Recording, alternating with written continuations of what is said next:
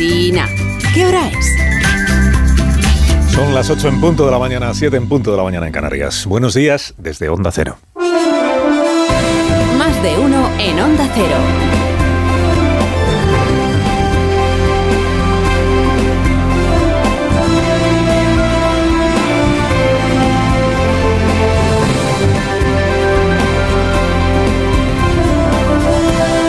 Bienvenidos a una nueva mañana de radios, la que corresponde al 19 de septiembre del año 2023, el día P, P de Pinganillo, San Pinganillo que decía antes Samón. Bueno, San Judas Tadeo no se celebra hasta finales de octubre, pero dado que es el patrón de los imposibles, pues igual le conviene al ministro Álvarez llevar una estampita en el bolsillo a la reunión que empieza ahora en Bruselas a ver si le suena la flauta, ¿no?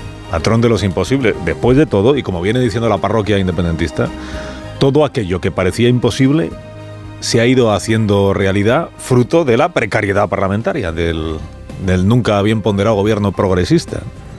Lo imposible se hizo carne y habitó entre nosotros. Ahí tiene usted a Oriol Junqueras, que esta mañana se acercará a la puerta del Congreso de los Diputados.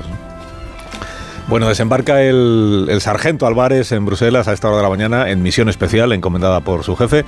A partir de ese momento libra ante sus colegas la primera gran batalla de la investidura de Pedro Sánchez, que es hacer del catalán una de las lenguas oficiales del Babel europeo. El ministro Álvarez pues gasta un tono sedoso y aleccionador, un poco como de capellán castrense, y hoy eso se lo van a agradecer o no los colegas europeos, porque es a ellos a quienes Sánchez le ha encomendado que los conquiste.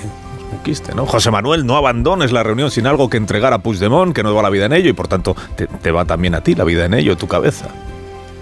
Álvarez a evangelizar Europa con el Nuevo Testamento de la investidura de Pedro, cuyo primer y único versículo es este al que puso voz el domingo, que es día de misa, el monaguillo formoso del PSOE de Galicia. Pedro, haz lo que tengas que hacer. Toda la esperanza puesta en ti. Haz lo que tengas que hacer. Este es el Evangelio de, de San Pedro. ¿no?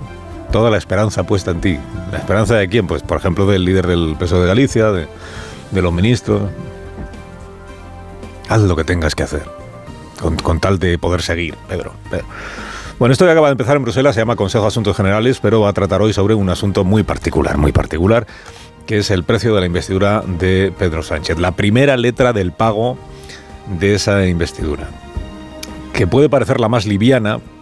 Dice, hombre, que se hable catalán oficialmente en la Unión Europea al lado de una amnistía o al lado de un referéndum de autodeterminación, pues parece... Pero esta es la medida que no está en manos únicamente de Sánchez y de sus socios, sus aliados parlamentarios. Todos los aliados parlamentarios del presidente son partidarios de decirle a Puigdemont que sí, pida lo que pida. Aunque pida la luna, ¿no? Porque todos los aliados parlamentarios del PSOE son partidarios de la autodeterminación y son partidarios de la amnistía. Aunque aún no se hayan ido pronunciando públicamente, pero lo son. Pero claro, esto de hoy no está en manos de Sánchez y sus aliados parlamentarios, está en manos de su, sus colegas europeos. Y ahí, ahí ya hay más diversidad de todo tipo. Hay más diversidad ideológica, porque aunque a la ministra Calviño, a la vicepresidenta, eh, le vaya a sorprender, hay gobiernos en la Unión Europea que son de derechas. Y hay, por tanto, también pues, más obstáculos, porque hay gobiernos que dicen, hombre, es que si abrimos este melón, y además lo que nos costaría, y en fin, hay otros intereses. Claro, tal como está ocurriendo con lo de la amnistía en España, hoy nadie estaría hablando en Bruselas de las lenguas oficiales o no oficiales, de no ser porque Sánchez y su segunda marca, que es Yolanda Díaz, se quedaron cortos de votos, cortos de escaños los dos en las últimas elecciones, sobre todo ella, ¿no? Cortos de escaños. En cinco años no se le ha conocido al ministro de Exteriores de España mayor urgencia por el catalán, por el euskera y por el gallego. No parecía que fuera una de sus prioridades. Mira que se lo han prometido a veces a Esquerra Republicana y no, pero como se quedaron cortos de votos el día 23 de julio, las condiciones de Puigdemont se han convertido en la Biblia de la investidura. A estas alturas entiendo que el gobierno en funciones, en funciones de rehabilitar y blanquear al de, al de Waterloo, ya habrá puesto a los demás gobiernos europeos en antecedentes, ¿no? penales, si usted quiere, ¿no? en, en situación, para que entiendan a qué vienen ahora las prisas. Y pero vamos a ver, ministro Álvarez, ¿nos quiere usted explicar ahora la urgencia esta que de repente tienen? Entonces el ministro les habrá explicado de qué va la cosa y se nos lo explicará esta mañana. Va a preparar el ministro por si algún colega pesetero le sale con el tema de que es que cuesta mucho dinero lo de introducir tres lenguas oficiales más. ¿no? Es que encarecería muchísimo el procedimiento y el ministro pues le podrá decir, vamos a ver, será por dinero, si eso lo ponemos nosotros. Si eso lo paga el Estado español. Que como diría Puigdemont, está podrido. De, dinero podrido. Si se quiere, se puede, sí se puede, sí se puede. Y podrá el ministro decir a sus colegas, pero mirad lo que está pasando hoy mismo en el Congreso de los Diputados, donde antes se hablaba español, ahora se habla en la lengua que uno quiera. ¿Qué problema ha habido? ¿Que ha habido? Hemos tenido que contratar intérpretes, pues mejor que así creamos empleo. 12 intérpretes. Hoy creo que empiezan 6. Autónomos todos ellos. Autónomos. No, falsos autónomos no. ¿Qué diría Yolanda si fueran falsos autónomos? No, indefinidos tampoco son autónomos van a cobrar, dice hoy alguna información, entre 80 y 100 euros la hora. Dicen en el Congreso, es verdad que para el estreno de este martes hemos tenido que alquilar los pinganillos porque no nos daba tiempo a comprarlos, había que hacer hay que hacer un concurso público, en fin.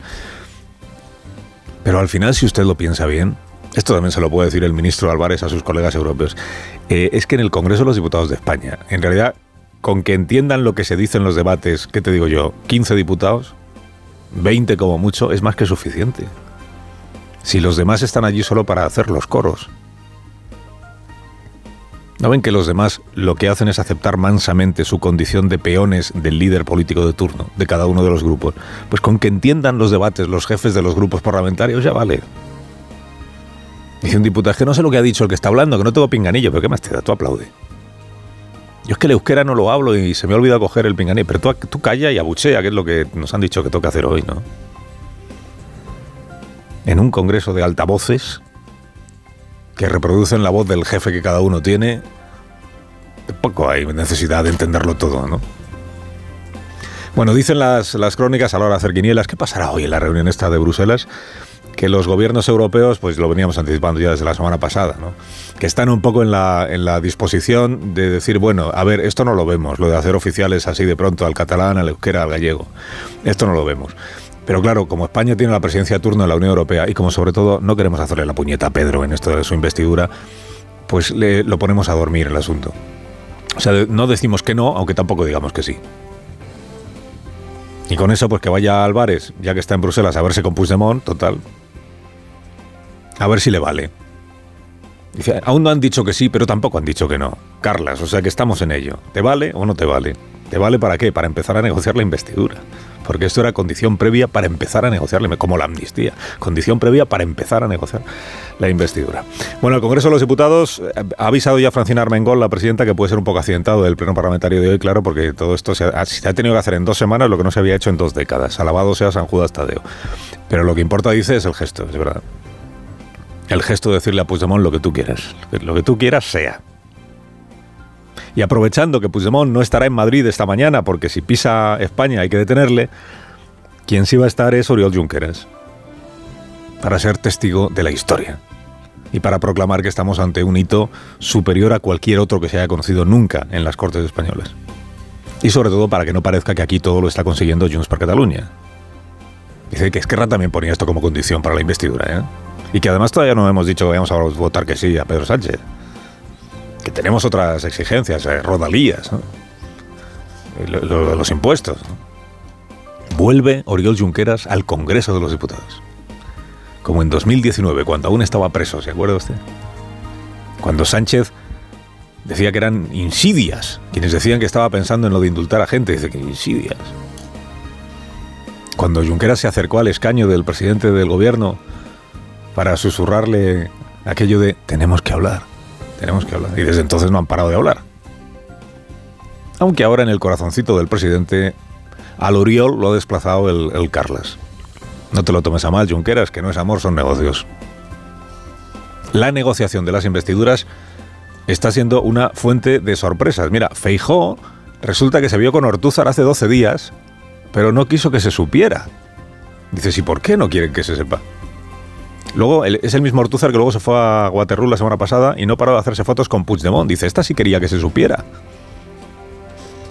Yolanda Díaz es feliz retratándose con Puigdemont, pero rehúsa contar nada de lo que allí se dijo en esa reunión. El, PP rehúsa explicar de qué habló con, en sus contactos con Junts per Cataluña.